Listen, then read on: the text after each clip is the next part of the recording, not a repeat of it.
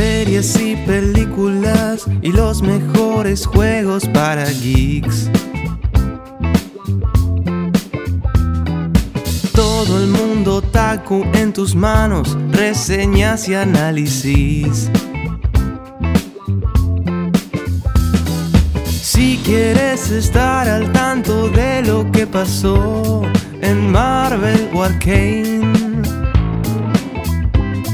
o pasar una tarde con humor y diversión, solo dale play. El mejor podcast de habla hispana desde nuestro estudio a tu PC. MOAB.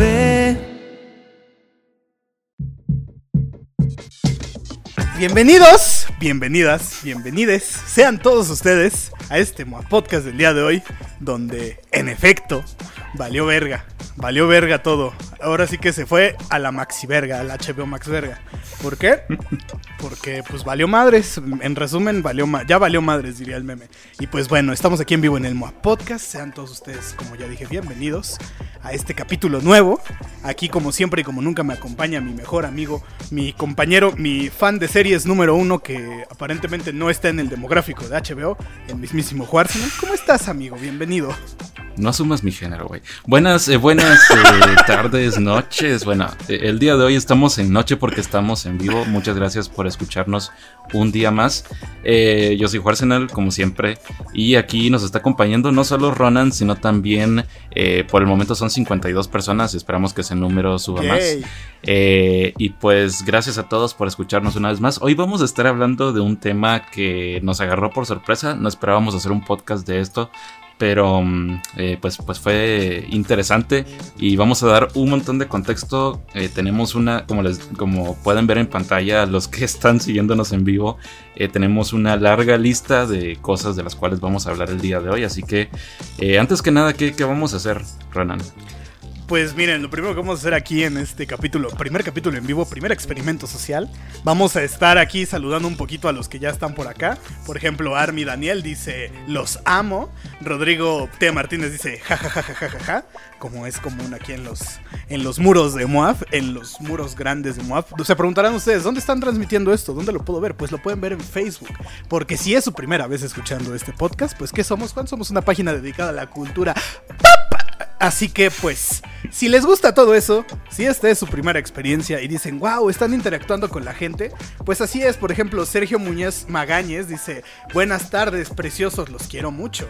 Entonces, aquí andamos, flash es rápido, flash es cool, como diría la canción de El Caporal. Del caporal. Pero pues, el caporal. Pero sí, esto es un experimento que ya que teníamos ganas de hacer desde hace rato. Y, y pues vayan, es, es este bonito poder hablar con la gente. Aunque ya no están diciendo, ya, córranle, métanle nitro. Pero vamos a llevarlo esto al ritmo del podcast. Así que esto va a tardar dos horas. No, no es cierto, no se preocupen. No va a durar tanto. Casi. Entonces, así que vamos a comenzar con el tema. Porque, ¿qué chingados pasó, Arsenal? ¿Puedes contarle a la gente qué chingados pasó desde, desde momento cero? Porque. A ver, hay que- Hay que, explicar, hay que explicar un Sí. poquito el contexto detrás de esto. Primero, antes que nada, esta semana está pasando algo muy, vamos a decirlo, interesante con, eh, eh, bueno, con, eh, con una cierta empresa, esta empresa siendo Warner Bros. Discovery. Y ustedes se preguntarán qué es Warner Bros. Discovery, ¿no? ¿Qué es, qué es todo esto? Em, bueno, el asunto es que Warner Bros. Discovery es, eh, vamos a decirlo, una alianza entre eh, un... eh, vamos a decirlo, entre dos empresas muy conocidas. Está siendo Warner Bros. y Warner Disco- y Discovery. Discovery. ajá. El Y- perrito Doki. Ajá, y bueno, eh, esta unión surgió a partir de que pues Warner, como ustedes saben, fue comprado por ATT hace varios años. ATT, este gigante de los teléfonos y las telecomunicaciones, etcétera. Y la cosa es que, ajá, eh, después de la pandemia vamos a decir que Warner no se encontraba muy bien financieramente. Eh, pues Warner al final de cuentas tuvo cierto golpe por ciertas decisiones. Eh, una de esas una de las grandes decisiones que tuvo que ver con este problema fue el hecho de que eh, pues estrenó su plataforma eh, de streaming que fue HBO Max y vamos a decir que no dio digamos la talla de los números que ellos esperaban ver con el chingo de cosas que le metieron a la plataforma. Entonces, a partir de esto y a partir de un montón de problemas que también traían desde el pasado, incluyendo problemas con la misma marca de DC Comics, pues llega Discovery y eh, pues ¿qué les dice? ¿Saben qué? Eh, nos vamos a unir con ustedes, les vamos a pagar cierta cantidad, pero nosotros vamos para prácticamente tener todo el pinche control de, de la empresa, ¿no? Así es. Y entonces, pues, ¿qué es lo que sucede? que surge Warner Bros. Discovery. Este año ya están trabajando full Warner Bros. Discovery. Y pues eso es, eh, así es como empezamos con esto.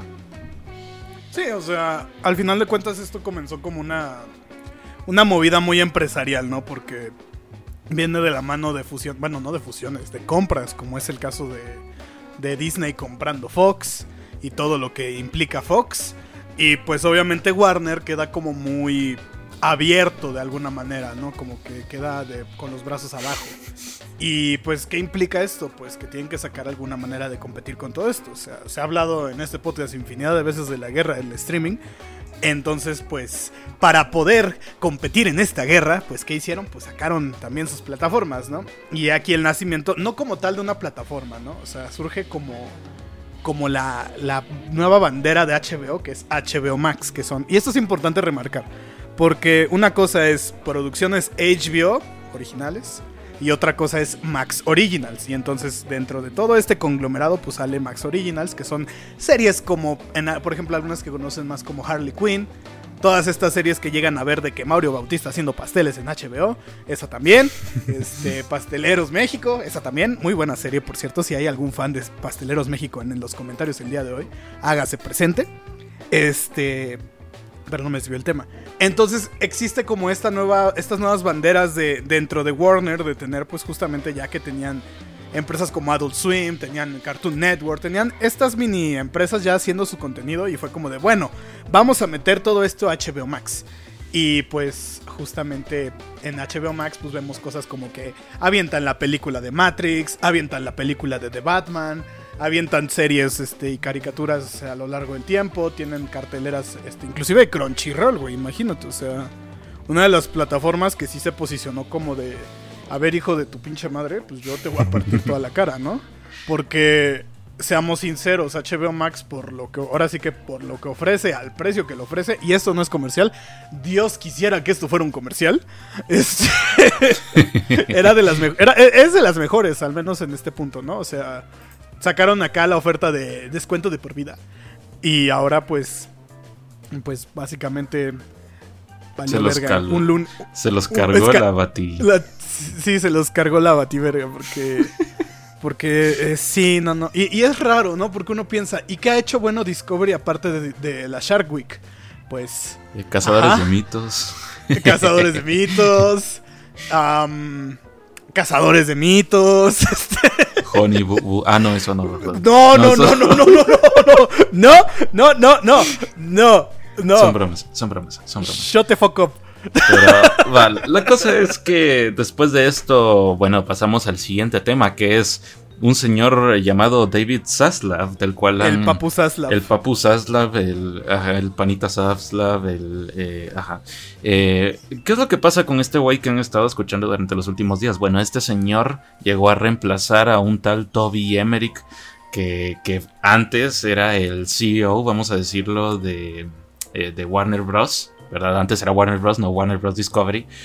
Eh, y este Toby Emmerich se encargó de el montón de decisiones que yo les había comentado, entre esas, pues darle esa prioridad a HBO Max, que eventualmente hizo que Christopher Nolan se fuera de la empresa, eh, que Patty Jenkins y Gal Gadot estuvieran a punto de demandar a Warner por, por no haberles pagado lo de eh, las, las comisiones que ellas iban a ganar con Wonder Woman en el cine. Eh, ¿Verdad? Y, un montón de cosas más que como digo fueron decisiones así como que... Mm, y también obviamente pues ciertas decisiones que tuvieron que ver con DC Comics. Eh, obviamente DC es solo la punta del iceberg de todos los problemas que fueron generados eh, durante su mandato, ¿verdad? Como presidente de, Warner. Y entonces pues llegó este señor David Zaslav cuando ya compraron, bueno, se, se unieron con Discovery y dijo no, vamos a mandar todo a la verga. Y, y pues... Eh, y, lo pues, hicieron. y lo hicieron. Eh, Lo verdaderamente lo mandaron todo al diablo. o sea. y, y es, debe ser bastante, no frustrante, pero vamos a decirlo como te debe dar en el orgullo que, eh, que llegue, digamos, una persona a reemplazarte en tu mismo trabajo y nomás llega, te está criticando a ti y está diciendo que tu trabajo fue una basura, porque de hecho eso fue lo que hizo Saslav. Saslav no, no fue así como que, ay, que, Ajá. que, bueno, le agradezco mucho a mi antecesor. Camada pero- era bueno pero a vamos- comparación de Saslav Banda. pero vamos, sea, pero vamos a hacer las cosas un poquito mejor. No, este, este güey empezó a decir, pues el anterior mandato hicieron un montón de cosas terribles. O sea, eh, por eso es que la empresa está al borde de la quiebra. Eh, este güey tiene toda la culpa, casi echándole la culpa de, la Tercera Guerra Mundial. Y, y- bueno, entonces eh, este señor Saslav, por la actitud que tomó, ya se notaba desde el inicio que él iba a ser mano dura. O sea, él, él iba a ser una persona que, que ya estaba lista para tomar acción, sea buena o mala. Ajá. ¿Verdad? Que eso vamos a tener una, un debate ahorita mismo de si es bueno o malo lo que está por venir bajo su mandato. Pero sí, justamente eh, lo que él quiere hacer es una mezcla entre, eh, entre tres personas, ¿verdad? Que yo considero. Eh, una es el tal Bob Iger, que era el, eh, el CEO de Disney, hasta que fue reemplazado Sí. por el segundo, que también quiere imitar un poco, que es... ¿Qué es? David Chapek, si no estoy mal. David Chapek. Ajá. Y sí, sí, eh, Dave, ¿no? Dave Chapek, ajá. Y por supuesto también quiere imitar los pasos de Kevin Feige de Marvel.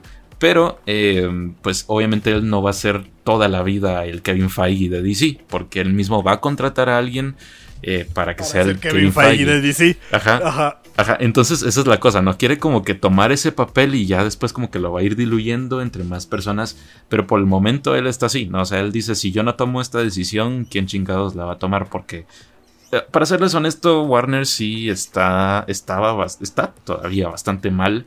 Y pues yo creo que esa cortadera de cabezas de la que vamos a hablar ahorita en el siguiente tema, eh, pues es consecuencia de todas esas malas decisiones que se han tomado ahorita a lo largo de estos años, vamos a decirlo ya casi década, eh, que pues con la pandemia demostraron nada más que pues Warner sí estaba, estaba mal, estaba bastante mal, a pesar de que como yo les digo, HBO Max para mí es mi, mi servicio de streaming favorito, hay que reconocer que a qué costo lo están haciendo, no, o sea, están haciéndolo pues al costo de, de su misma empresa.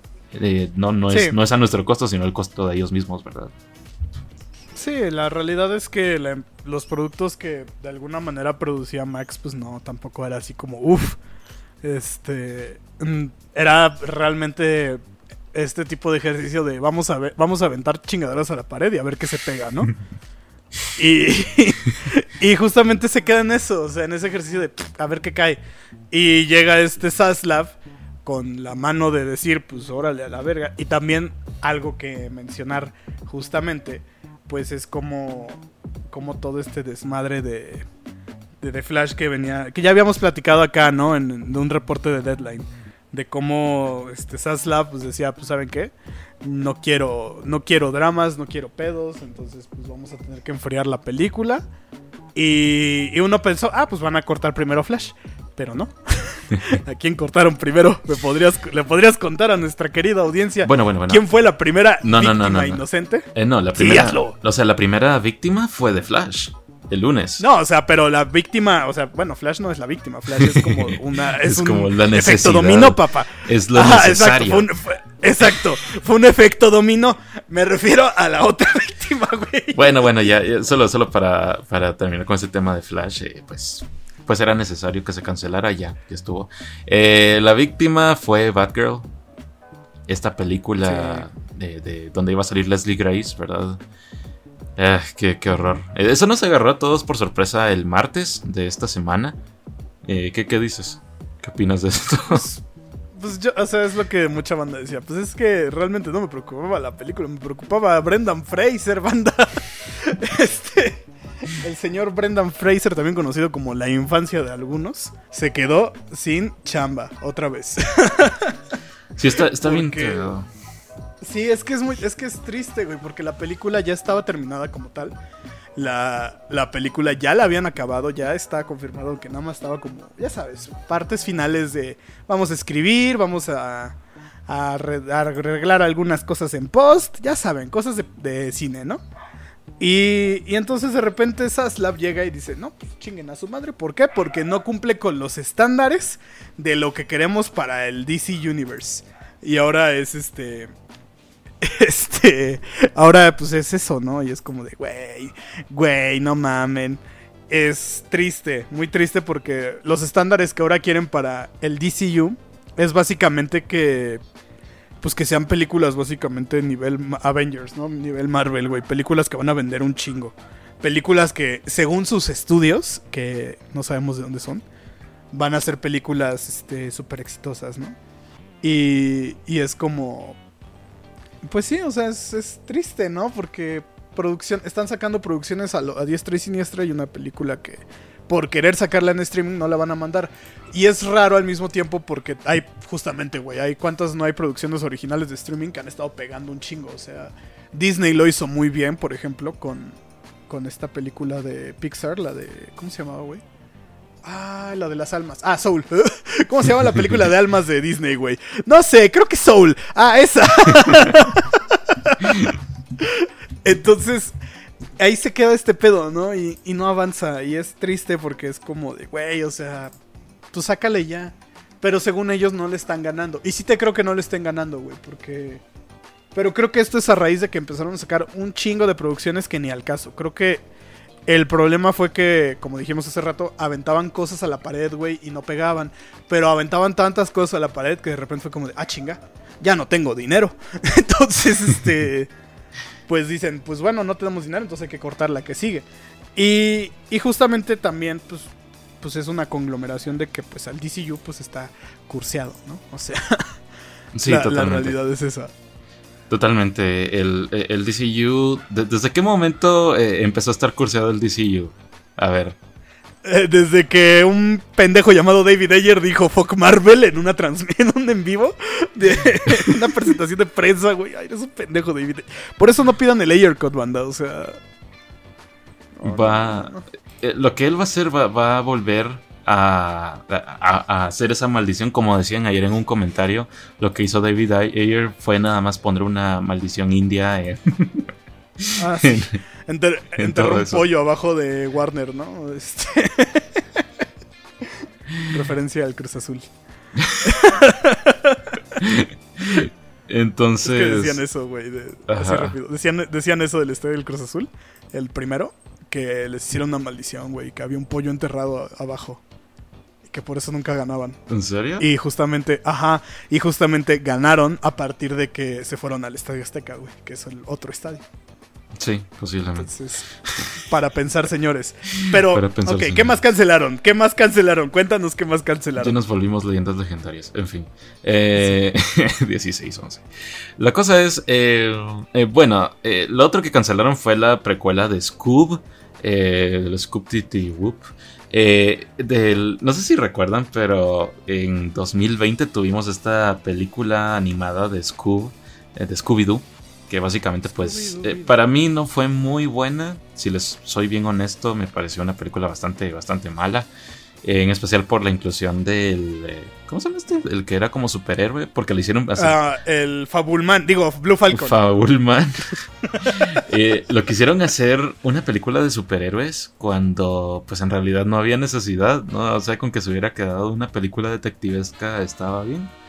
Y no, quisieron hacerle una película de superhéroes. Porque Querían sí, hacer todo. el Hanna-Barverso. Ajá. Y, Y ese es el. Y, ajá, y ahí está el problema de. De, Warner. De, Warner. Que todo lo quieren hacer como lo hace Marvel. ¿Por qué? Porque cuál es la. Ahora sí que, ¿cuál es la pinche perra necesidad de tener un, un Hanna-Barverso? O sea, es, es, es estúpido. O sea, ok, vas a hacer la, la película de los Wacky Racers, ¿no? Pues haz la película ya, güey. O sea, roa ese hueso mejor de la nostalgia porque tienen tienen los derechos de personajes como Box Bunny, güey. Todo lo que es este fantasías animadas de ayer y hoy, ¿no? tienen todo lo que es Warner Bros. güey. Tienen la pinche galería de personajes de, de Cartoon Network, de los que me tocaron, los que me tocaron a mí de morro, que le tocaron a ti Juan de morro y a gente más grande de morros, güey. Y es como de, no mejor, no sería más listo que, digamos, vamos a hacer una película. O sea, ya está también muy quemado, ¿no? Lo, lo decía Chip and Dale, los pinches reboots, ¿no? Pero. Pero entonces, pues agarra y haz algo como eso, güey. O sea, quédate con lo que ya sabes hacer. Y no, y, y es el pedo. Y es el pedo que también tiene Zaslav, güey. Que quiere hacer algo como. Pues sí, o sea, como diciendo, vamos a hacer todo como.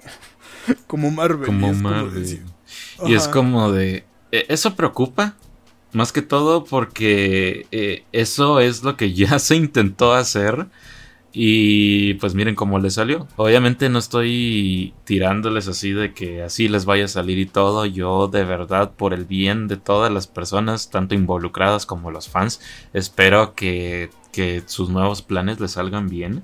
Y espero que lo de Kevin Feige no sea una copia exactamente directa, sino que sea más una inspiración. Porque realmente, pues eso ya lo intentaron hacer. Es exactamente lo mismo que, que escuchamos por allá por 2015. Eh, cuando estaban. Cuando hicieron ese su gran panel donde anunciaron eh, pues el tráiler final de Batman v Superman. eh, el Escuadrón Suicida. El, Ajá. eh, la Liga de la Justicia, con ese gran póster que pusieron así, todos como, wow, DC le va a ganar a Marvel, todos dijimos que DC le iba a ganar a Marvel. Eh, Y, en oh, el cine, sorpresa. en el cine. Y, oh, sorpresa. Eh, eh, oh, sorpresa. No, o sea, al final de cuentas, pues no. No pasó. Eh, No. Esperemos que, eh, como, como dicen, ¿verdad? No es por echarle la culpa a nadie, pero esperemos que haya sido Snyder el del problema. O sea, no, no es que yo diga que. Es lo que reporta Rolling Stone. Es lo que Nosotros no estamos diciendo que haya sido este.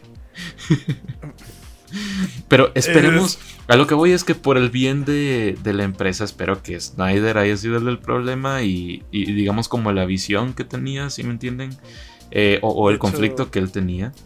Pero. También publicamos que, que justamente una de las de Rolling Stone quería hacer un documental de del Snyder Cut y que Warner básicamente le dijo la única versión que existe es la de 2017 y este Y toda la gente, ay, pasado, pasado, Ay, pasado, pasado, pasado. ajá, no, así no. de, ay qué basadotes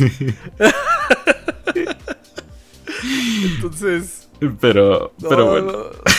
Pero, ajá, ¿qué más cambios tuvimos? Bueno, tuvimos anuncios hoy también, pero vamos primero con más cambios. Eh, más cambios, eh, quitaron cinco series de un solo de, de Warner, eh, de, perdón, de HBO Max. Las quitaron así, eh, de un solo. No, no sé cuáles son las series porque ya creo que no, no lo voy a buscar, pero fueron cinco series. O sea, créanme, créanme, fueron cinco series de un las solo. tajaron, las tajaron de golpe. Las tajaron de golpe. Y eso, pues, hace ver, o sea, la determinación que tiene ahorita mismo Warner Bros. Discovery para hacerle ese completo overhaul a todo lo que es su contenido. Es para decir, bueno, ¿esto nos está dando o no nos está dando? No, no nos está dando. Ok, valió madres entonces. Sí, vale madres, en efecto. Y también otro de los cambios importantes, y esto es como que lo que le... Hay que hablar de este cambio, ¿no? Del que le preocupaba mucho a la banda. ¿Me van a quitar mi HBO Max, Juan? ¿O no? Eh, bueno, no. Entonces, eh, no sé si eso es pasar al, al siguiente tema, eh, pero eh, no, no sé si Sí. quieres que hablemos ya de eso. Pero Pues sí, básicamente... vamos a hablar, vamos a hablar de- ya de los anuncios después, pero sí. Ajá, bueno, entonces la cosa es que a lo que a ustedes les importa, que es eh, qué le va a pasar a mi HBO Max, me voy a quedar sin HBO Max o no.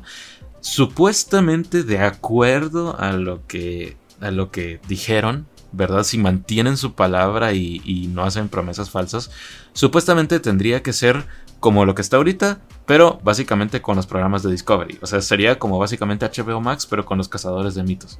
Básicamente. y, y tal vez con un Y sus, poquito. y- sus tres documentales de ballenas, güey. Y sus tres documentales de ballenas, exacto. O, o los, sus documentales de pie grande o alienígenas. Ándale, o de, ajá, de alienígenas, güey. De ballenas y alienígenas. O de sirenas. También, sí, verga, sí, cierto. Sí, la verdad es que Discovery arruinó una generación. Pero en fin, Sí, güey, como 40 Shark Weeks, ¿no? Este también. que el megalodón y todo eso. Ajá, que el pe- pe- película número 40. Tiene más películas el Megalodón que Linterna Verde, banda. Eso es Imagínense. triste.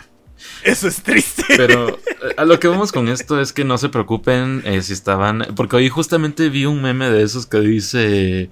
Eh, ¿Cómo era? E, era un perrito diciendo eh, ayuda, ayuda causa, me van a matar, ayuda, ayuda, pipi, pipi, pipi. O sea, eh, era, es como esa histeria colectiva que se hizo a partir de todos estos rumores y, y como falsos anuncios y filtraciones y todo.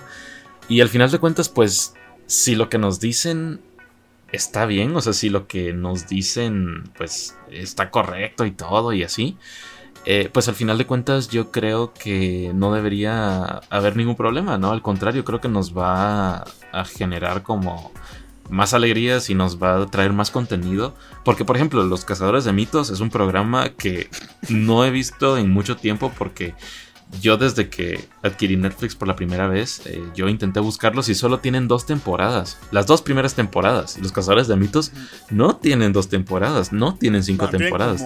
tienen como, 40, ¿no? Como, como 20 temporadas. O sea, sí, sí llevan ya, llevaban ya sus 20 años haciendo ese programa. Y fue una de mis series favoritas cuando yo era niño. Entonces, eh, pues no verla en ningún servicio de streaming hasta la fecha, yo creo que fue algo como bastante, vamos a decirlo, frustrante y pues a mí me gusta que se vayan a unir, porque de hecho esto fue lo que yo esperé desde que anunciaron esa unión. Y esperemos que, mantengan su palabra, porque algo que sí podría preocupar sería que empiecen a cortar contenido, contenido que le importa a las personas, como esto que decían de que iban a, lanzar una plataforma gratuita para las películas así viejitas, eh, pero con anuncios, ¿no? Entonces, eh, pues eso sí ya sería como cuestionable porque a mí sí me gustan las películas viejitas, o sea, me gustan por ejemplo las películas de Kubrick, eh, todo el catálogo de Kubrick está ahí. Que ah, sí, la verdad. Ah, dos películas de Kubrick creo que son las que faltan, ¿no? Sí, HBO Max está, es muy kino en cuestión de, Ajá. de películas, este, pues sí, de antigua, ¿no? Sí. Obviamente. un rato que tenían Ajá. películas así como antiguitas, ¿no? Sí, obviamente no es eh, movie, por ejemplo, que movie tiene ahí, sí, eso sí es. De una vez bueno. te, instalas movie y de una vez te instala un cigarro electrónico, ¿no? O sea, para. Sí, sí, sí, Te, mandan un vape. te mandan un vape. Eh, la cosa es que eh, bueno, ese, es el asunto, ¿no? O sea, ahorita estamos todavía. No, no vamos a decir que, oh, wow, gracias, Papu Zaslav, por todos los cambios que estás haciendo. Pero por lo menos me quedo más tranquilo porque esa sí era como mi preocupación, ¿no? De que. De que pues tanto contenido bueno en HBO Max y que se fuera al caño, eso me preocupaba un montón, pero si lo que dicen es verdad, entonces está bien. Y yo creo que no si confiamos en que, en que no, no mienten las empresas. Sí, de lo que. Este. de lo que sí hay que preocuparse un poquito, y eso se los digo con sinceridad, es de las producciones que, que puedan ser más independientes eh, relacionadas con eh, franquicias grandes. Con esto nos hablamos, por ejemplo, si querían hacer, eh, y de eso vamos a hablar ahorita, de series así spin-off, como el spin-off de, de, Batman, por ejemplo, el del pingüino. Si es como algo muy que ellos consideran así que es muy para nicho y no va a aportar tanto a la plataforma, siento yo que sí podría estar en peligro, ¿verdad? Cosas así. Por eso, por eso el mismo James Gunn salió a decir que Peacemaker no está en peligro, porque al final de cuentas la serie fue un éxito para, Ajá. para los, o sea, es el éxito de los Max Original, me Ajá. decir. Sí, sí, sí, o sea, yo siento que pues eh, Peacemaker fue como, como ese hit que ellos necesitaban. Y creo que por ese lado se pueden ir, porque él sí dijo que para las series que van a estar haciendo sí les van a meter plata, sí les van a meter presupuesto, pero que no van a hacer cosas innecesarias. Entonces ahí es, es como de hacer la distinción, ¿no?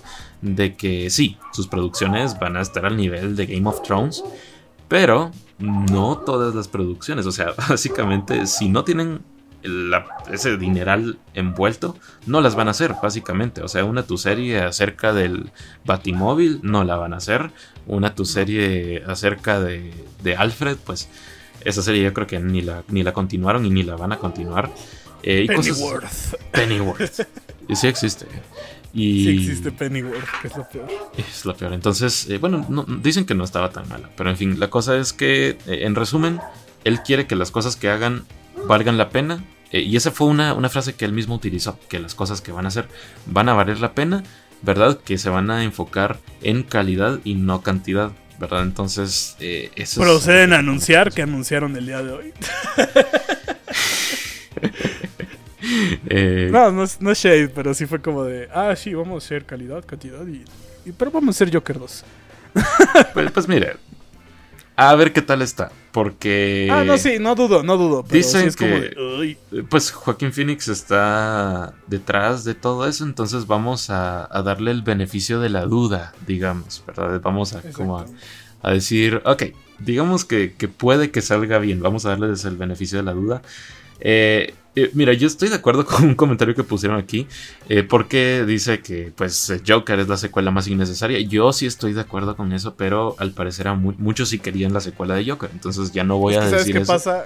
Que con Joker... A ver, vamos a hablar de Joker rápido. Ajá. Al final de cuentas, Joker siempre fue un producto comercial. El asunto es que se vendió como algo muy kino, algo muy, este...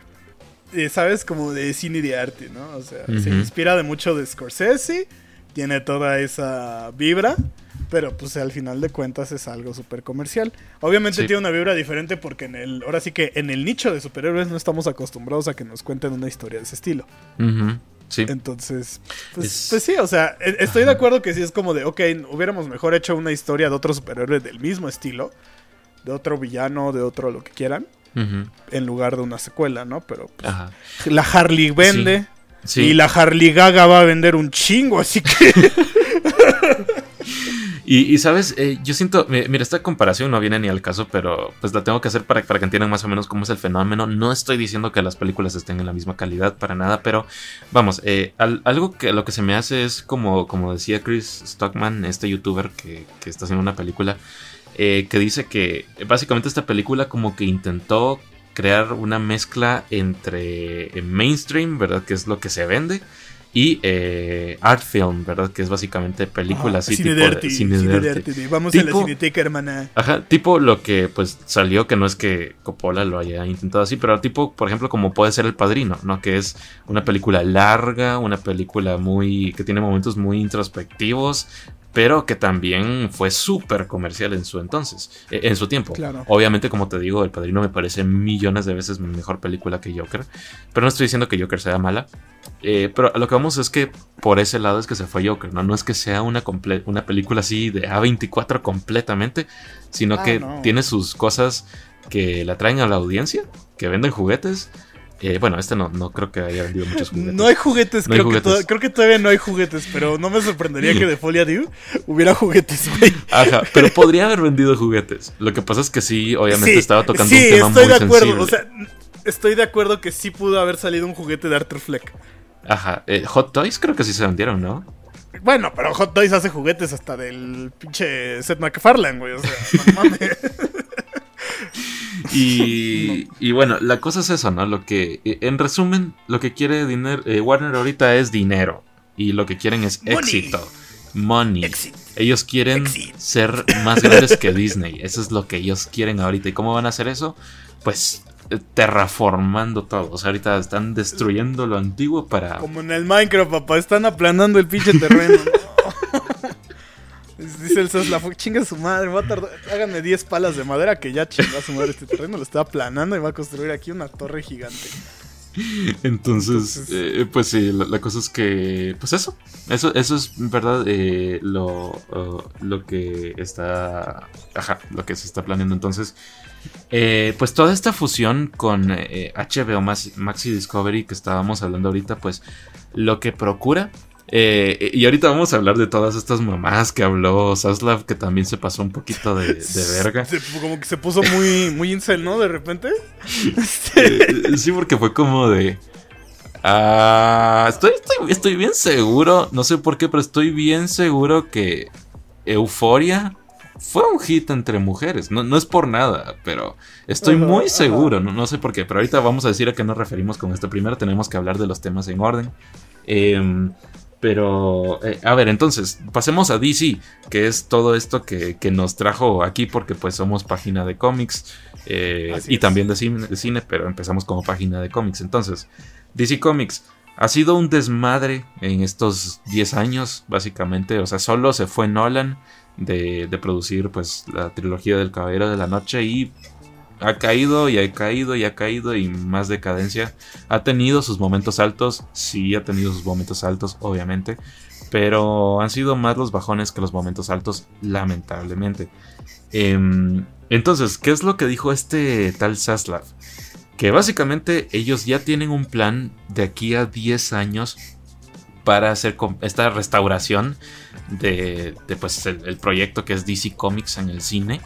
Y lo que ellos quieren es enfocarse en lo que es esta trinidad de, DC Comics, que es eh, Superman, Wonder Woman y... Eh, y ¿quién más? Eh, ay, Batman.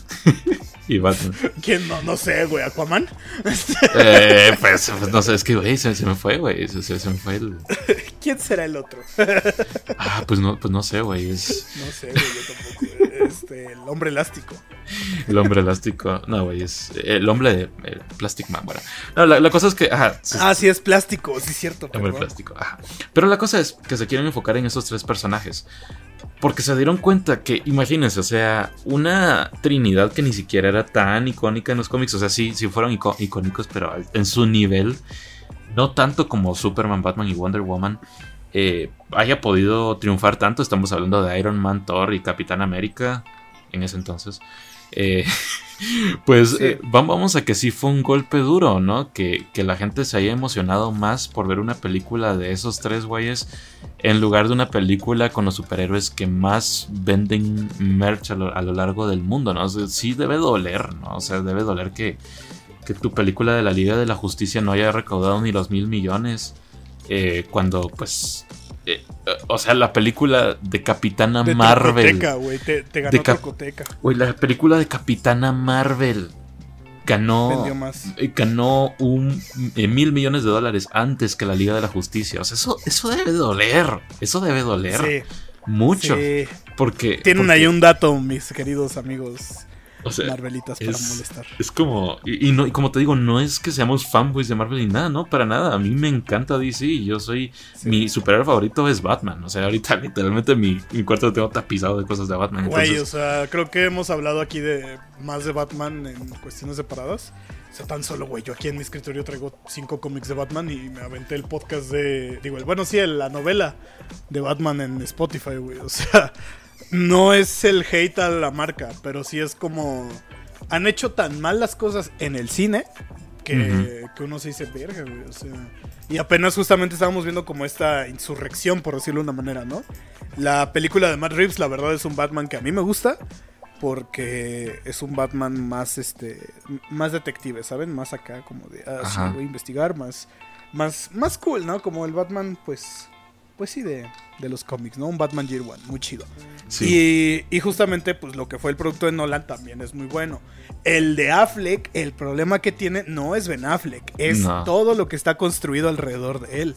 Porque Ben Affleck lo hace bien de Batman. Es un Batman viejo que es como, ¡ay, esto está mi puta madre!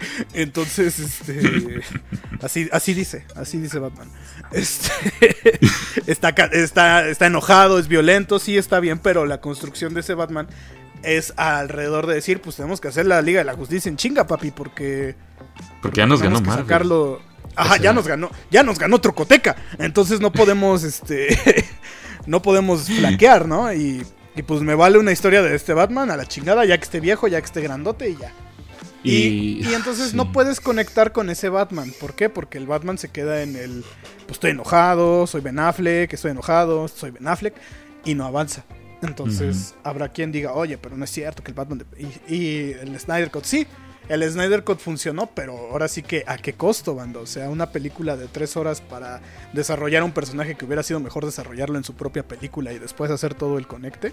¿Todo por qué? Por querer acelerar este conecte, si es como de. No está chido. Y menos cuando lo hacen así. Sí. O sea, es. Les insisto, nosotros aquí no odiamos al, al Batman de Ben Affleck, ¿no? Nos gusta. A mí me gusta que es un Batman parte madres, eso me gusta también. Pero el, contexto en el que está desarrollado sí es muy... Pues no está chido, está muy hecho al aventón, la verdad. Eh, un gran problema que pasó con Zack Snyder y su... y, vamos a decirlo... Eh, la construcción de universo que hizo es que hizo literalmente la construcción del universo, vamos a decirlo un 50% en Twitter y redes sociales. O sea, no fue una construcción que vimos con el pasar de las películas, sino que fue una construcción de, ah, pues es que, es que ese traje de Robin, no, en realidad ese, e, ese, miren, pues lo que pasó fue que el Joker, ajá, él, mató a Robin. Esa, esa referencia del Robin muerto. esa referencia del Robin muerto, güey, es algo muy de nicho.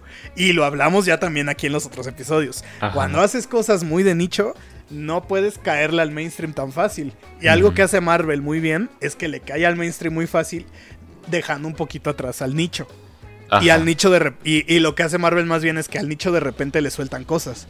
Así como de, ah, ahí te va John Krasinski como el señor fantástico, ¿no? O este, ahí te va John Krasinski llegando con el portal de Doom, güey. Ajá. Y son cosas de nicho, güey. Que es, que es como de, güey, es que ese güey lo castean desde hace un chingo. Y. y este. y es, todo esto, ¿no? O sea, ahí te va este Donald Glover en Spider-Man. ¿Por qué? Porque es una referencia que él iba a ser Miles Morales. Sí. Entonces, está construido de esa manera. Y DC no lo hace así, güey. DC en el Snyderverse, en específicamente, pues es como. Pues ahí está esto, ¿no? O sea, ahí está la referencia del Robin muerto y es como, ah, yes, muerte en la familia, ¿no? O sea, fan de DC de Hueso Colorado lo sabe, güey. Pero lo veo alguien y dicen, ah, no más, se murió Robin. Y no saben que es Jason Todd, güey. o. Ajá, en este caso ni siquiera era Jason Todd, era, directamente Dick. Era Dick, Grayson. Ajá, güey. Y, es como de, güey, es que haces un revoltijo porque el Robin que se muere, pues es, es este güey. Y a menos que estés haciendo Injustice, entonces estás haciendo Injustice. Y se hace un cagadero de referencias, güey. Que ni siquiera, pues es sano. O sea, es algo que, pues, está feo y no es divertido. Ajá, ajá, totalmente. No, y eh, eso es, eso es el problema, que eh, es, ese enfoque. es, sí, yo siento que es, es un gran problema que, que pues los ha afectado durante bastante tiempo. Y espero que bajo este nuevo mandato se den cuenta, ¿no? Que no solo empiecen de una vez porque ya tienen que empezar, sino que empiecen bien, o sea, que se tomen su tiempo. Y eso es, eso es lo que comentabas, ¿no? Que Marvel eh, podrá parecer muy como predecible y ajá y cosas así. Pero lo que ellos sí tienen es que ellos pues conocen a su, a su, audiencia y saben que la audiencia, ¿verdad? Que, que pues es un público general, no solo somos los viejos, sino que también le quieren llegar a niños, le quieren llegar a papás que tal vez no, ya no les importa mucho eso y tal vez solo quieren ir a ver una película. A veces porque ya de último han estado bastante de nicho. Pero eh, lo que vamos con esto es que eh, Marvel te explica las cosas en la película. O sea, ellos sí saben cómo explicarte las cosas, ¿no? Ellos te, te agarran de la mano y así todo. Y como te digo, a veces pues eso puede ser un poco tedioso, especialmente para los que, los que somos medio mamadores con el cine, ¿no? De que, ah, la gran, nos están, nos están explicando este todo. Y que, sí, que nos están explicando todo, güey, y que después no entienden Better Call Saul. Y, ajá, de eso vamos a hablar después. Pero la cosa es que, eh, la cosa es que, pues tiene sentido que hagan las cosas así, porque eso es lo que los ha llevado al éxito. Ellos explican qué pedo es esto, qué pedo es lo otro. Y la razón por la cual Marvel está teniendo un cachito de problemas ahorita es específicamente por eso, porque se están yendo por muchísimas cosas de nicho. Es como hay gente que dice, ¿quién es este güey Kang del que tanto hablan? Y, o sea, pues es un, era un güey que, que, estaba bailando al final de Loki, pero ya se murió. ¿Y, qué, fue esa estatua? Eh, y, qué son, esos, son esas incursiones? O sea, hay gente que también entiende. ¿Sabes? Al final siento que lo están haciendo un poquito de la manera más amable, güey. Porque... Todavía, ajá. Ajá, todavía, porque no es como que ya, o sea, ya sabemos que vamos para Kang Dynasty, para Secret, Secret Wars. Ajá. Y pues obviamente las incursiones y todo este desmadre son puntos importantes para saber. Pasó en Avengers 1, ¿no? O sea, sale el güey morado y todo el mundo. Ay, ¿quién es ese güey? Es el Red Skull, ¿no? No, no, ¿cómo es? Este... este no, ese es morado. Este. y, le, y de repente ya era otro, ¿no? Ya era, ya era este Josh Brolin, ¿no? Y este, sí, sí, sí, Pero la cosa es que. creo que Marvel, Marvel lo desarrolló un poquito mejor. Ese es el punto. Ajá. Sí, sí, sí. Y mm, yo creo que eso es lo que ellos necesitan aprender, ¿no? De, de, ok, sí, entendemos, ¿verdad? Los que hemos leído cómics entendemos perfectamente cada pedacito de lore y todo, y lo, y lo que no, pues lo buscamos en Wikipedia y ya. Em, pero entiendan que no toda la gente A ver, la gente que les va a dar de comer, la gente que les va a dar todo el dinero que ustedes necesitan para financiar sus otras películas, no conoce tanto de eso, ¿saben? O sea, no, no somos nosotros, sino que es la audiencia general. Y ustedes bien pueden, eh, o sea, pues hacer un producto bueno que nos guste a nosotros.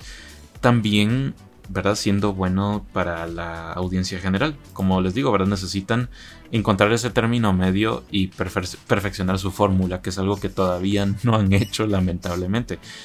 Em, y eso es algo bastante bueno que, que por lo menos DC sí ha, ha, sabido hacer en tres películas recientes que a mí me gustan mucho de DC, que son eh, Shazam, eh, Aquaman y eh, The Batman. Esas tres películas creo que lo han hecho súper bien porque con Shazam te establecen en esa misma película que es como más esto mágico, ¿no? De que, de que el este hechicero Shazam le pasa sus poderes a un niño y pues ah, el niño se convierte en adulto y esos son sus poderes y también los otros niños tuvieron poderes. Es facilísimo de entender y lo hace divertido. Ya no es nada y Aquaman es como de ah, y es como de ah Jason Momoa tiene que detener la guerra que quiere hacer su hermano. Ajá del mundo marino y todo. Es como de, ah, no más. Y si te quieres poner ya un poquito más, uy, misterioso, así, ya complejo, pues agarras de Batman, ¿no? Y ya, ya es como una narrativa un poquito más.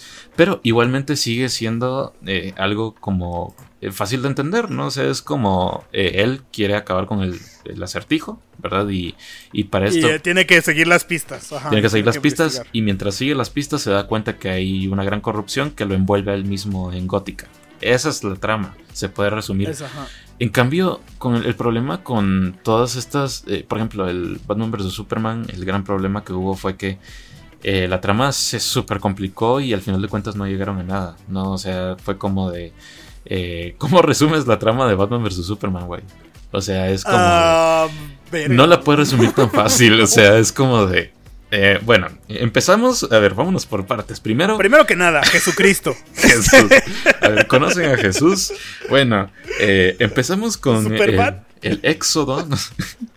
Ajá, como... Eh, o sea, imagínense. tiene... Éxodo 10. Ajá. Y mira, yo entiendo. Y, y de nuevo, aquí vamos a esto.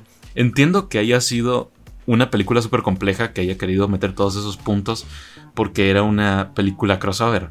Pero vamos, entonces ¿Dónde están las películas de antes para hacernos, para establecer esos personajes primero y luego que nos importa el conflicto. No hubo películas para establecer eso y nos metieron de lleno. O sea, solo tuvimos a Man of Steel y aún así Man of Steel también se super complicó la trama de estos alienígenas que querían venir a, como a terraformar aquí para salvar Krypton, pero que básicamente había un códex en la, en la máquina de Superman que, que era, un rollo, era, era un rollo y de nuevo... Y al final Superman gritó de dolor. Gritó de dolor. Porque porque mató por primera vez. Así es. Así es. Sí, se complica mucho y ese es el problema. y eso que me gusta Man of Steel, eh, o sea, las peleas son muy buenas. Yo sé, yo sé que te gusta mucho, está, está bien. Ajá, pero, pero hay que ser justos, la verdad. Y como te digo, la película que funcionó en ese tiempo fue Wonder Woman. Y esa película tuvo una premisa, pues también sencilla. O sea, es como de Ok, esta pues niña de esta es como vamos a decirlo la sirenita, ¿no? Es como de venía de un mundo fantástico. Ajá. Venía de un mundo fantástico, se enamoró de un humano común y corriente, ella resultó ser más eh, fuerte que este humano y eh, bueno, sí ya se complica un poquito al final, pero realmente no es no es como algo tan de nicho, ¿sí me entiendes? O sea, juega con conceptos universales, puedes, así como... Puedes verla y dices, ah, ok, sí, claro. Ajá, juega con este concepto de que en realidad, pues, eh, es más que todo lo que representa Ares y la guerra y todo, y cómo alguien tan apartado, digamos, del, del mundo, eh, del mundo de los hombres, eh, puede sentirse tan choqueado por tanta maldad que pueda haber, ¿no? Entonces, es como un mensaje bonito. Y hay otro problema que también hay películas de DC que han tenido premisa súper sencilla y simplemente por la edición y el guion terrible pues han fracasado. Suicida. Escuadrón Suicida que ¿cómo vas a cagar una película de Aclaración, Escuadrón Suicida no, el Escuadrón Suicida. No, no, el Escuadrón Suicida, es Escuadrón Suicida de él.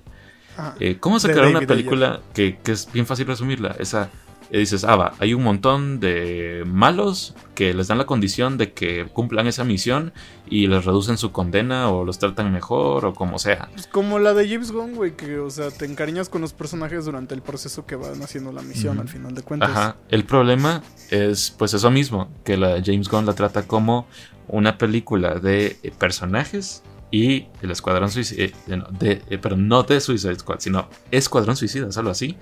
Eh, lo trata más como un montón de referencias y chistes y, un evento así que nos va a alcanzar a la otra película. O sea, esos son los grandes problemas de no... es- Sí, porque la versión original era que iban a ser los, este, ¿cómo se llaman? Los Paragons, ¿no? ¿Cómo Los, se para, Parademons. los Parademons Parademons. y el... um, ¿Cómo se llama? El villano iba a ser Steppenwolf. Ajá, o sea, era lo mismo básicamente, ¿no? Que al final de cuentas, pues es mezclar todo por querer mezclarlo a lo Marvel, pero sin comprender que funciona en esa fórmula. Y justamente, pues, pues, Exacto. esperamos que el plan de DC funcione porque creo que pueden hacer bien las cosas. Se tienen a la roca ahí, güey. Este, DC Super Pets le fue súper bien. Sí. Y, y justamente, bueno, le está yendo súper bien. Y pues creo que si, lo decían un post de broma, ¿no? O sea, si le aflojan a La Roca, a Momoa, a Rips, al este director de Shazam, pues toda la libertad creativa, yo creo que, bueno, y también a este, el de Aquaman, Sí. pues creo Sí, que a James dejen Wan. que a James Wan, ajá, pues pueden hacer lo que se les, o sea, pueden hacer cosas muy buenas. Es que tienen buen talento. O sea, David F. Sandberg, el de, el de Shazam, De- hace buenas cosas. Es muy bueno. Él hace muy David. Muschietti también tiene buen historial. Y Andy de- ajá. Ajá, Andy Muschietti, perdón. Sí. El de Flash también tiene buen historial. Sí, y si, y si The Flash no sale muy buena, no es. Yo no considero que vaya a ser su culpa, la verdad, sino es más No, los este, 10 años. Eh, ¿cuántos, ¿Cuántas veces se ha reescrito el guion? Como unas 20 o 25 veces. O sea, es Sí, impresionante. y es por lo mismo, güey, por querer de huevo meter cameos de Michael Keaton y cosas así, o sea, pues es una historia de Flash y ya, güey. Sí. o sea. O sea, haya dirigido ¿Cómo, es, esta po- cómo- película. cómo es posible que CW sacó cuántas? ¿13 temporadas de Flash? Eh, no, 9. No, ah, sí, nueve. Y tú no puedas sacar este una pinche película. Sí, es, es, es increíble, la verdad. Pero Ajá, es increíble. Pero hablando de eso, vamos ahora a qué más dijo Saslav. Lo chistoso del día de hoy, casi último de esto. Que, Ah, sí, sí, sí. De las plataformas, porque la gente dice, ¿qué, qué dijo de las plataformas, Juan? ¿Puedes decirnos? Eh, bueno, entonces, de lo que estábamos hablando antes, antes cuando hice ese chiste de, de que, bueno, de que, que mencioné eso, de que yo estaba bien seguro de que pues un montón de mujeres eh, vieron y se emocionaron por Euforia en HBO Max, ¿verdad? Esa, esa plataforma. Eh, pues lo que dijo hoy el, el pinche Saslav fue de que eh, eh, eh, mostraron como, vamos a decir, su público objetivo. Y eso es, es algo como que hay que tener muy claro uno, pues en, en el trabajo, en sus negocios y todo, uno tiene que tener muy claro cuál es su público objetivo. Y eso está bien. El problema es que él dijo, de acuerdo con ellos, que eh, HBO Max es una plataforma para hombres y Discovery Plus es una plataforma para mujeres. Y es como de... ¿Estás seguro, bro? O sea, eh, es que mira, yo entiendo, a ver, yo entiendo que pueda haber cierta... eh, cierto dominio, vamos a decir, por parte de cierto género, digamos, o, o sexo, eh, ¿verdad? En, en cierta plataforma. Podría ser. Sin embargo, en HBO Max, de verdad, de verdad, no creo que haya tanta diferencia. Imagínate que fue un promedio de 54 con eh, 46, por ejemplo, que hayan sido 46% de mujeres y 54 de hombres. ¿Cómo vas a decir que es una plataforma solo de hombres por ese porcentaje? Por ejemplo, porque como te Sí, digo, es- HBO Max ha sido un gran éxito por Euforia. Euforia es una de las series más vistas. O sea, Sí. te digo yo, más vista que otras series como Succession, eh, Westworld actualmente. Eh, y pues sí, puede que tal vez ya llegue a haber un público masculino eh, mayor, digamos, en los siguientes meses, con por ejemplo eh, The House of Dragon o cosas así, que no es que no le gusten mujeres. Pero vamos a que... ¿Sabes qué, ¿Sabes qué pienso, güey? Que, son tan pendejos, güey. Que seguramente vieron.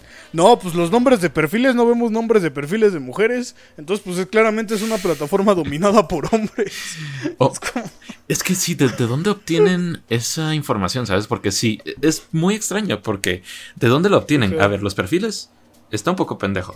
Eh, porque hay personas que ni siquiera crean perfil. O sea, por ejemplo. El que mis- paga la cuenta, pues también está pendejo, porque pues cuánta gente Exacto, eso es lo que te iba a decir. O sea, el que paga la cuenta, o sea, yo, yo, entre yo y mi papá pagamos las cuentas aquí en la casa, güey.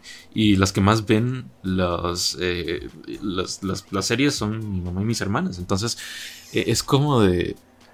¿Qué onda? Y, y como te digo, los perfiles tampoco porque, eh, por ejemplo, mi mamá y mi papá tienen una, una cuenta, ellos dos solitos. Entonces es como de... eh, a ver, no, no tiene mucho sentido, pero de nuevo... eh, a, a saber ¿O de... aca- ¿Acaso nos espían? Ajá, es como de, ¿y cómo sabes eso? ¿Es- ¿Espías a tu gente? este, y ahí no van a decir nada. Pero sí, sí, sí, fue una, sí fue fue una, una mamada. Pero una, una mamada, pero eh, bueno, decimos yo, bueno, fue un comentario idiota eh, y ya. así es, es un viejito, no lo... Este, Es un viejito, güey. es un... Ya está viejito el Está Zaslav. viejito. Ya está ruquito. Está ruquito. Entonces- Ya está ruquito. Entonces, pues sí, o sea, no se preocupen por el contenido. Yo creo que en Latinoamérica al menos vamos a tener HBO Max todavía un ratote porque... De hecho, acaba de salir la noticia. Acaba de salir la noticia y, y eso lo Uy, acaba de. news. Sí, breaking, news, news. ahorita, ahorita. Lo acaba de sacar eh, fuera de foco. Que em, el servicio de HBO Max se renovará en Latinoamérica hasta finales del 2023. O sea, todavía nos hace falta año y Un año. medio. Bueno, ok. Así que, miren, para dentro de un año y medio posiblemente ya muchos no estemos aquí. Dios no lo quiera, pero... Ay, pero- güey. Dark, dark as fuck, ok. son bromas, son Un bromas. saludo afuera de, un saludo afuera de foco. Fuera de foco. Hola, eh, Hola, Hola. Gaby. hola Gaby. El otro día le ganamos a tu podcast. Solo ese día. Pero en fin. Solo ese día. Eh, la cosa es que mm, eh, sí, eh, al parecer vamos a tener los cambios hasta 2023. Por el momento todos tranquilos, no, como que no van a haber muchos cambios aquí. Eh, sería de estar vigilando nada más cómo le va a, esta- a Estados Unidos, ¿verdad? Ellos van a ser los conejillos de India. Sí, es, como siempre, o sea, por ejemplo, allá está Peacock apenas entrando. Acá todavía no hay Peacock en Latinoamérica. Sí, aquí nunca entró HBO, Ma- eh, perdón, eh, Aquí ¿cómo se llama esto? Hulu Discovery Plus. tampoco hay. Ajá, Discovery Plus tampoco ha entrado acá, güey. Hulu tampoco es recurrente acá. Ajá, ajá. O sea, la realidad es que los gringos sí tienen muchas plataformas porque se las dicen de, ah, pues un dólar, güey. Ah, Simón. Y ahí están, pero pues acá es más complicado porque, la- como se ha hablado muchas veces, las licencias son diferentes y se manejan Sí. en diferentes tiempos. Por eso tenemos la me- una película de la mejor película de superhéroes, una película de superhéroes en HBO Max conocida como Morbius en, en su plataforma.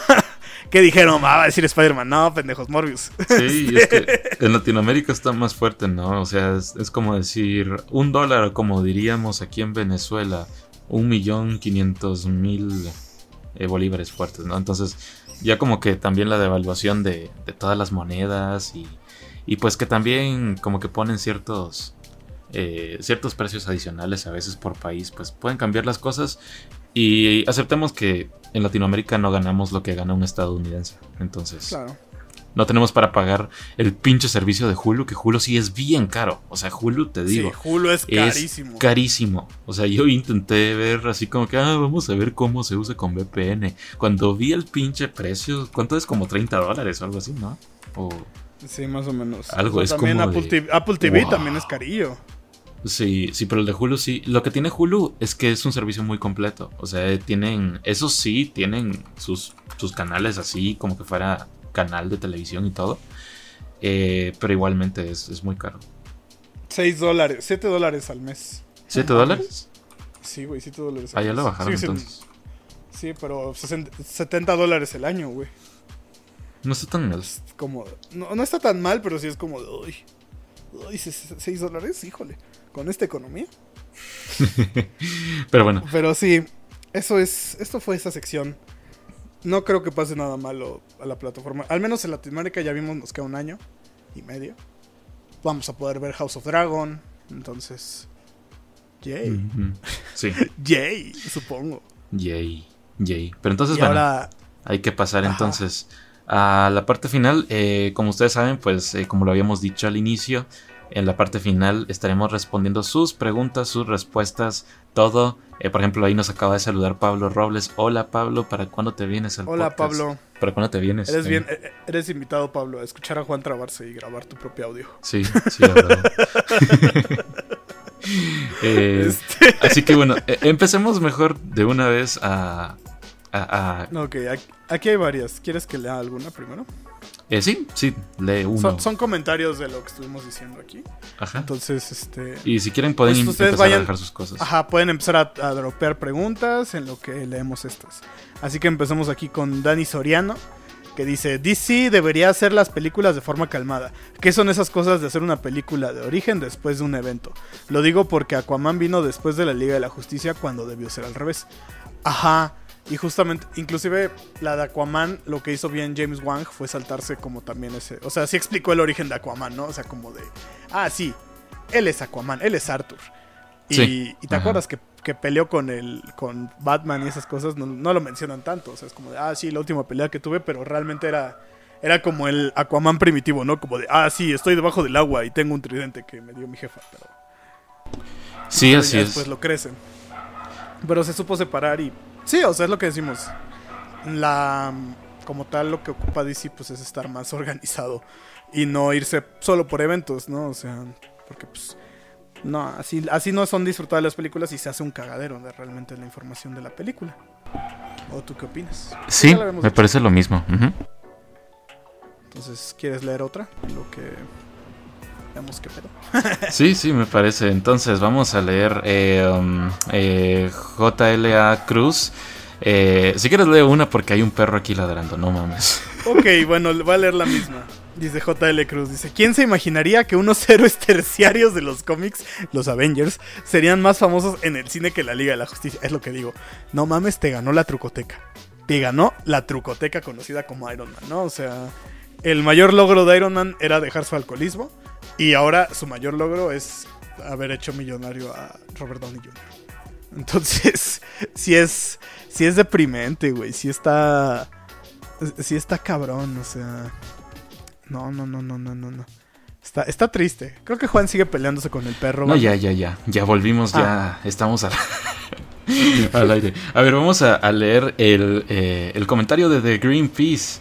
Saludos. Uh, hola. Eh, Pues, DC debería de alejarse de los universos compartidos, deberían hacer sus películas concentradas en sus personajes, cosas como Shazam o The Batman funcionan, porque aunque dejen claro que eh, existen un mismo mundo con otros héroes, no son como tal la parte principal de la trama. Eh, estoy de acuerdo en cierto sentido, porque al final de cuentas yo creo que el universo compartido también se puede disfrutar. Eh, la Liga de la Justicia o relaciones como las de Batman y Superman, siento yo que son, vamos a decirlo, muy icónicas.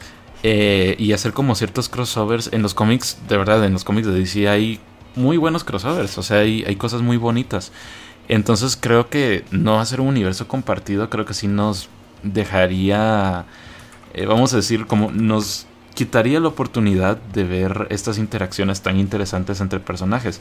Lo que yo siento que deberían hacer diferente a Marvel es hacer una película concentrada, o sea, concentrarse en su película, sí, obviamente respetando las leyes del, univer- del, mu- del universo establecido, de su universo cinematográfico, em, pero concentrarse en la película. Cuando, cuando están en la película, Claro. concentrarse, evitar los cameos eh, a lo largo de la película y ya si quieren conectarla, conéctela en una escena post créditos. O sea, hagan eso porque... exacto. Sí, a la, Marvel, a la Marvel, básicamente, güey. O sea, Ajá, sí, pero siento yo que más, porque incluso mira las películas actuales de Marvel, ya están metiendo un montón de personajes entre sí, o sea, eh, por ejemplo, y, y como te digo, no es que sea malo, pero Marvel lo que está haciendo ahorita, como ya están en una fase avanzada y ya los Vengadores ya se conocen entre todos, entonces ya, ya todos se topan con todos, o sea, ahorita ya es muy fácil eh, ver que, por ejemplo, no sé, ahorita Daredevil, por ejemplo, va a aparecer en la serie de She-Hulk. O qué sé yo, ¿verdad? De que la vida negra apareció un montón de veces en las películas del Capitán América. O bla, bla, bla. O que incluso Civil War fue la tercera película del Capitán América, que fue un crossover. Eh, Ahorita ellos tienen que evitar eso, porque el problema es que, eh, por ejemplo, digamos que ellos quieran hacer una tercera película de Wonder Woman ahorita, ¿verdad? O por, o por lo menos como hacer una película que siga con la nueva continuidad de DC Comics que quieren hacer. Eh, y digamos que quieran meter a Batman así de una vez como para hacerlo su nuevo interés amoroso. No, no, no, no. Espérense, háganse. Ahorita que están intentando construir su universo, eh, como que desarrollenla más, no sé, há- háganle algo, Fúmense algo. ya- y Ajá. ya cuando ya haya pasado la, la otra de la Liga de la Justicia que ustedes quieren hacer, ya, denle. Pero por el momento cálmense con los crossovers. Em, pero sí me gustaría ver un universo compartido. La verdad es que la Liga de la Justicia sí es, Sí, es justo un equipo como muy dicen acá, interesante. o sea, o sea, por ejemplo, acá tenemos una de Federico Mora que dice, el universo compartido de las pelis animadas de DC sí está chido y funciona. El universo compartido no era el problema. La diferencia es que en el universo animado, de algún, por ejemplo, la película famosa esta de la Liga de la Justicia, la de este, Guerra, creo que se llama, donde Ah, justamente sí, sí. se forma por primera vez la Liga de la Justicia. Ajá. Funciona porque justamente estos personajes ya están establecidos como de, ah, sí, es Superman y llega y Superman hace cosas de Superman, ¿no? Y ya. Batman hace cosas de Batman, la linterna verde llega y dice, ah, yo soy Hal, este, soy linterna verde. Y pues están enfocados en una amenaza en común, que es la invasión de los, este, otra vez de los Parademons. Y entonces ahí la historia se desarrolla muy fácil y es algo que hacen muy bien las películas animadas. Que agarran sí todo este universo que ya existe, pero lo enfocan en un punto. Y entonces la historia es muy fácil de seguir porque Sí. es como una punta de lanza, o sea, no te pierdes. Sí. Y Ajá. tienes que llegar a esa punta. Entonces, el problema con el universo compartido que justamente tienen este. ¿Cómo se llama? En las películas es que no se siente esa punta de lanza. Se sienten un chingo de historias que están sueltas y que no parece que lleven al mismo punto. Ajá. Porque no hubo esa construcción anteriormente. Y justamente también este, es lo que dice Ángela Galindo, ¿no? O sea, es mucho universo compartido como para no usarlo. No decimos que no se utilice, pero sí tiene que darse un enfoque chido Ajá. para que al momento de utilizarlo sea satisfactorio. Sí. Es, el ejemplo más sencillo de una, de un- una culminación satisfactoria de esto, pues es Endgame. Que al final de cuentas sí metieron un chingo de personajes al final, pero es como de a huevo. Aquí están todos los que estuve viendo alrededor de la película, ¿no? Y en esta punta de lanza que me fueron llevando a este punto, donde todos se van a pelear con los malos. Así y es. uno dice, ah, ah, ok. Pero el problema no es que tengan mucho para no usarlo, el problema es que no lo usan bien. Y justo como dices, ¿no? O sea, pueden meter de que, no sé, a lo mejor en Black Adam, este Doctor Fate se vuelve un personaje recurrente y se vuelve como su voz de la razón en, en Shazam, en Black Adam 2 y llega a existir. y este, verga, no, no quiero pensar en eso, pero... Este, pero, ajá, o sea, a lo mejor se vuelve algo así. Y entonces puedes usar esos personajes y como fue Black Widow, que no tuvo su película, sino hasta que ya se petateó, pues entonces ya es más fácil utilizar este universo compartido. Así es, así es.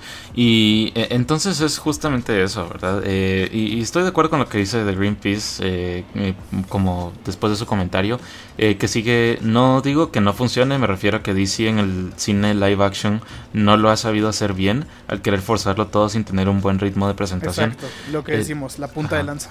Sí, así es. Entonces necesitan hacer eso. Miren, como les digo, o sea, DC ha hecho cosas muy buenas con la Liga de la Justicia. Miren la serie animada.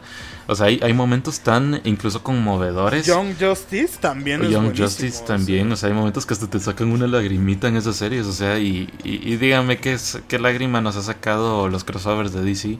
Lo único... Están viendo aquí en nuestra imagen uno. El Batman único- cantando Triste estoy es parte de un crossover. Exacto, exacto, entonces, eh, y, y vamos a que eh, lo único que nos... Brave ha- and the como- Bold. Ajá, el- el- la única que nos ha podido sacar una, una lágrima o sentir una emoción así fuerte, aparte obviamente de la Liga de la Justicia de Zack Snyder con lo de Flash y todo, pero algo sincero, únicamente el Escuadrón Suicida nada más. Y como te digo, es porque es un equipo completamente diferente y le dieron una libertad creativa a, James Gunn que, que Nunca cualquier... pensé llorar con ratas, honestamente. Sí, o sea, es, es increíble, pero de nuevo, o sea, es, es, vamos, que necesitamos... A mí me encantaría de verdad que James Gunn se quede eh, como de los, de los principales para manejar el, el universo, porque James Gunn sabe hacer personajes y eso es lo que se necesita. Se necesita que, que nos duela que Superman se muera en algún momento o que nos duela lo que le pase a Batman. Eso es lo que necesitamos. No necesitamos que. Ay, que eh, de Superman simboliza a Jesucristo y... ¿Por qué el la banda se preocupó tanto No, por este. ¿Cómo se llamaba su amigo? En The Peacemaker. Se me olvidó ahorita. Ah, Ratcatcher... No, no, no. no en, en la serie de Peacemaker. El, Ah, perdón, perdón, perdón. Ajá, el... um, este, Ay, cabrón, ¿cómo se llama este güey? el eh, vigilante. Ajá, Vigilante. ¿Por qué la gente se preocupó tanto por Vigilante cuando ya era la- al final de la temporada y cuando vieron que se desmayó, güey? Porque crearon ese lazo a partir de conocer al personaje, güey. Ajá. Entonces, som- al final de cuentas todos somos humanos y ese tipo de lazos nos ayudan para contar historias. Exacto. Entonces, ese es, ese es el secreto de un buen cine, banda. Crear historias con las cuales puedas, puedes crear un- una conexión. Entonces, Exacto. así es. Y ya nada más aquí tenemos... A que nos cómics. pidan cómics otra vez. Otra vez, hijo. No es cierto. No, Este- güey, educa. No, educado, no, güey, no. con los, con los. Soy, yo soy educado con cómics porque me metieron a sus grupos de WhatsApp. Digo, de, de, de The Voice. Entonces, este. Ajá. Pórtate bien, güey. Entonces, un saludo a cómics. No muerdas la mano que Que, te da de que comer. siempre andan por aquí. Sí, nunca muerdo. No, güey, no lo hago. Entonces, pues un saludo a todos ustedes. Esto fue una experiencia divertida. Nos gusta platicar con ustedes de esto. También dice aquí, mira, Saúl Goodman, salúdame tío Moab. No te preocupes, Saúl Goodman. Hablaremos de ti en dos semanas. sí. Este, Cuando se termine sí, la serie. cuando sale, cuando se termine la serie. Este, que qué buena serie, ¿eh? Qué- no, hombre, Preciosa, serie cuando preciosa. hablamos de ella. Deli- deliciosa serie. Vince Gilligan Uf. un genio. Uf. Este, Uf. pensó en todo. Ya- y ya por último, J- JLA Cruz dice: La muerte de Rick Flag es más emotiva. Sí, y sí que la muerte de Superman. Lamentablemente. Lamentablemente. Sí. Pero sí. Y, y también tiene un impacto directo en la serie, ¿no? De Peacemaker, what a joke. Que lo, lo deja mal, güey. Ya no cumple con lo que decía que le hacía, ¿no? O sea, cumplir justicia por la- los motivos que sean, ya no lo hace. Así es. Se cuestiona su propio arco de personaje. Entonces, Así es, así es. Entonces, vamos a leer unos cuantos comentarios que nos dejaron antes solo para, para así. ándale, ándale, tener- para cumplirles, eh, para que no digan, para que no sí. digan. Entonces, Richard Martínez dice, eh, no soy Snyderita, pero no sé por qué se aferran a creer que el Snyder fue el problema y siempre se ha sabido que Warner metió muchas manos en las películas de Snyder, incluso en el Snyder Cut con la linterna verde. El problema, ¿sabes qué fue? Que sí, yo sé que Warner metió mucho las manos y yo creo que, que aquí hay una concepción extraña por parte del fandom de que fue o de una manera o de otra. Como cualquier cosa, la verdad siempre está en el medio y eso es lo que les vivimos diciendo aquí en el podcast. ¿Verdad? No se pongan ni tanto de un lado ni tanto del otro, porque la verdad usualmente suele estar en el medio. Y si bien Warner sí tuvo un montón de influencia en las malas decisiones que se tomaron, eh, el- la visión, vamos a decir, que Snyder tuvo, nunca vendió bien. Nunca fue algo que yo les dijera eh, que iba a hacer lo que Warner quería, que era básicamente pues esta, este éxito masivo que estaba teniendo Disney con los Vengadores. Entonces cuando vieron que Snyder era un tono mucho más así como elevado, medio, eh, medio así como pretenciosón y todo y, así, y estaba viendo que la gente no estaba conectando mucho con los personajes, ellos paniquearon y empezaron a cortar las películas para hacerlas como Marvel. Entonces ahí es el problema, ¿verdad? Que ellos querían un éxito como, Marvel. Snyder no se los puso dar, no se los pudo dar porque los personajes no estaban conectando por su escritura y, y la del guionista que él tenía. Y entonces ahí, como te digo, es todo causa y efecto, ¿sí me entiendes? O sea, no es la culpa de Snyder completamente, pero tampoco le podemos echar absolutamente toda la culpa a Warner, ¿no?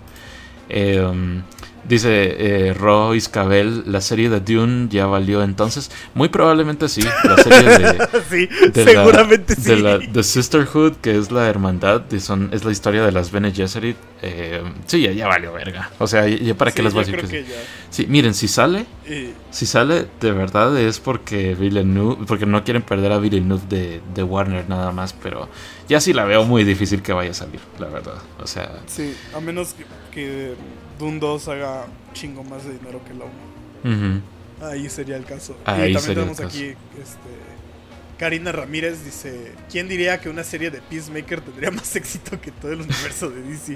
Es que es muy buena. Ahí hay un capítulo que pueden escuchar de, de Peacemaker en. Spotify. Y ya estamos también en Apple Podcast y en Google Podcast. Google Podcast también. Google Podcast. Por si- El caballero de los memes dice, James Gunn es tan buen cineasta que se dio el lujo de despreciar a Sasha Grey. Ok. O sea, supongo. Fue un sketch, hermano, pero sí sketch, entiendo el chiste. Fue un sketch, güey. Y andaba leyendo comentarios de, es que se nos cayó la transmisión, banda. Entonces, este, Sí. aquí rapidito. Dice Emanuel Galván, me gustaría que invitaran al líder de opinión Punisher Panther para debatir cuán viable sería recastear todo el DCU por actores caucásicos. De hecho, hemos, yo le comentaba a Ronan que hemos, yo he estado pensando seriamente en traer por lo menos al, al box office. Pero. Sí, el box office este, lo tenemos en WhatsApp. Pero entonces- la cosa no. No, güey, no, güey. no, no es cierto. No deben saber del doxeo, güey. No, no, son, son mentiras, son No, mentiras. no, no, deb- no deben saber que todo fue planeado. No, güey. no, no deben saber que, que él es el Moabbot, güey. Pero la cosa es, son mentiras. Eh, la cosa es que eh, sí hemos pensado traer a, pues, vamos a decirlo a personajes que, con los que no estamos muy de acuerdo, como él o el, el Punisher no, porque él sí es demasiado incel. O sea, el, el box office, a pesar de, de las tonterías que dice, que a veces hizo unas estupideces tan grandes, por lo menos tiene... eh, A, a veces como que tiene ciertos destellos de realidad. En cambio el Punisher Panther, él no creo que sea capaz de mantener una discusión civilizada. Ajá. Sería Entonces- como los podcasts de antes del Dune. Y no. Sí, ¿no? Entonces... No, no, los demás. Ajá. Justifícame tu mamá. Es que No, mames, no. O sea, Eh, ajá, entonces, eh, pues miren, de repente, alguna vez, como, como les digo, no creo que nos acepte, pero si aceptara, eh, sí buscaríamos algún intermediario que sea más parcial. eh, por si alguna página se apunta a ser como el intermediario y, y así como que Te vamos hablando. Te hablan cómics, te hablan, no sé, Gabriel Chávez. este, Eh. hablan Pablo también. Pero sí, hemos pensado porque sí es interesante debatir y, y como decimos, ¿no? O sea, aquí todas las opiniones son bienvenidas, no es como que nosotros tengamos la última palabra tampoco. Y No, hay no. ciertas cosas que dice Box Office que tampoco es como que están tan desviadas de la realidad, nada más que hay veces que sí, como les digo, se, se exagera un poquito con su como que de fanatismo. repente se, se pierde en el fanatismo Ajá, y racismo. Pero Ajá. Pero, pero hay veces que hay veces que uno puede llegar a entender hasta cierto punto su lo que está diciendo. Entonces, eh, bueno, a, a ver qué día pasa. A, a ver si pasa algún día. Esperemos. Igual acá comenta, mira Luis Hernández, qué bonita referencia aventó Luis Hernández. Dice, los en vivos de Ronan en Mixler caminaron para que el podcast pudiera correr. No, hombre, hombre, la verdad esto es, este, esto es un esfuerzo de Juan y, y mío. Más de Juan, porque Juan edita más, ha editado más podcasts que yo. Ah, por cierto, fue tu cumpleaños, feliz cumpleaños. Ah, gracias, gracias. Este, feliz cumpleaños, díganle, feliz cum. Feliz cum. este, Feliz feliz cum. cumpleaños. Y, Cum. y también nos dicen que tenemos voces de dobladores. Oh, ¿Tú te doblas o tú o este o cómo es eso, Juan? Eh, yo me la doblo. No, son mentiras, no. Eh, son mentiras. No, güey, yo, yo soy el güey de del coronavirus, el, el que hizo ese pinche video Ah, de sí, Cardi B. Coronavirus. Ese fue, Ah, ese fue el momento más grande de mi dijiste carrera la palabra de- otra vez y te voy a pedir que ahora los No, otra de vez. no, más discreta. Ponle, ponle, ponle una risa de ardilla, güey, o algo sencillo, por favor, porque la otra vez dejaste sordo a la audiencia, güey. Entonces, Lo siento, lo siento, Greenpeace. Sé que te asusté. y pues sí, asustaste a Greenpeace, te pasaste de lanza. Pero bueno. Y dice ya por último, Neodon Minor dice que se centre mejor en el universo animado de DC. Todos estamos de acuerdo en eso, el universo animado está bien. Que les den más lana y hagan más películas animadas. Sí. Que Injustice estuvo medio... Pero... Estuvo muy mala, güey. Estuvo muy mala. Sí, est- estuvo... ay, Ni Injustice original estuvo tan guay, güey, honestamente. Pero sí, les mandamos Sí. un saludo a todos los que estuvieron comentando. Sí, Igual en el otro post nos dijeron perdedores, pero pues siempre ganamos. Ganamos. Siempre Nayo ganaremos. Velázquez nos puso una carita feliz. Dice Guillermo Arturo Nava, un saludo al Pepe. Y Eric Val- Vallardes te decía que todo correcto con tu audio, Juan. Excelente, muchas Ya, gracias. te- ya te están diciendo feliz cum ahí en los comentarios. Gracias, gracias a todos, los queremos mucho. Eh, entonces yo creo que ya es momento de, de ir eh, dejando el día de hoy eh, lo que es el, el podcast, ¿verdad? No sé si tienes algo más que agregar por el momento. Pues de, de este tema, pues sí está cabrón todos lo- los cambios que hicieron, pero creo que son, esperemos que sean para bien, porque el DC, el DC verso sí estaba yéndose como muy en picada, ¿no? Entonces, imagínate que le cancelen la película a La Roca, güey, eso estaría muy cabrón.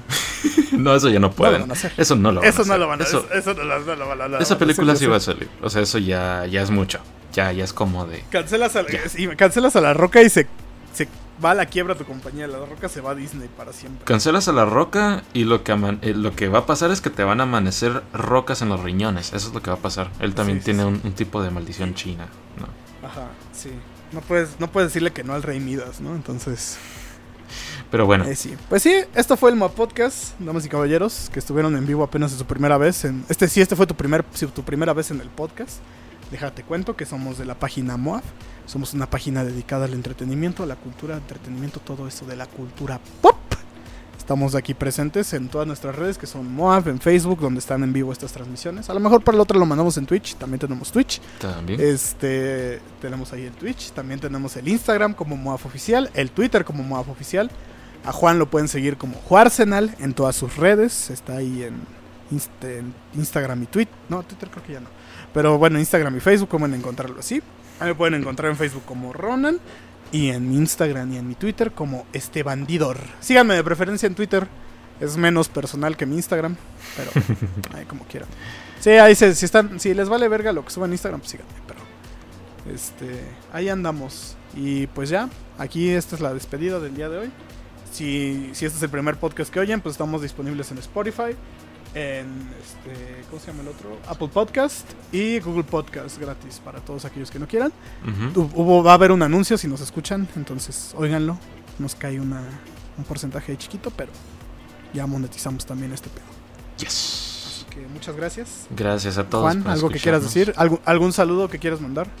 Eh, pues sí, mando saludos. Saludo a, a Cintia, le mando un saludo a, a mis amigos como Laia, eh, también a mi... Hola, Laya. También le, le mando un saludazo a eh, mi primo y a mi padre, que sé que me están escuchando en, no este, bueno, en este momento cuando escuchen el podcast. Así que un saludazo también a ustedes, los quiero mucho. No sé si tú tienes algún saludo. Un saludo a mis compañeros de la UAM, de allá de Clon, a mi compañero Angelito, que siempre nos escucha, que bajó Spotify para escucharnos. A Violeta Diana, a todos ustedes, les mando un saludo.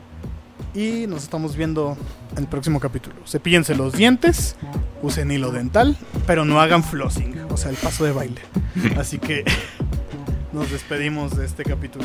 Adiós. Muchas gracias a todos los que estuvieron aquí en vivo, a los que nos oyeron. Nos vemos en el próximo. No sé qué vamos a hablar el próximo, pero nos vemos en el próximo. Eh, probablemente de The Sandman. Si no vienes tú, por lo menos yo lo hago porque mañana se estrena. Bueno.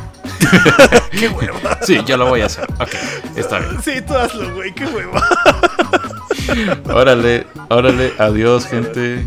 Bye. Adiós, bye adiós.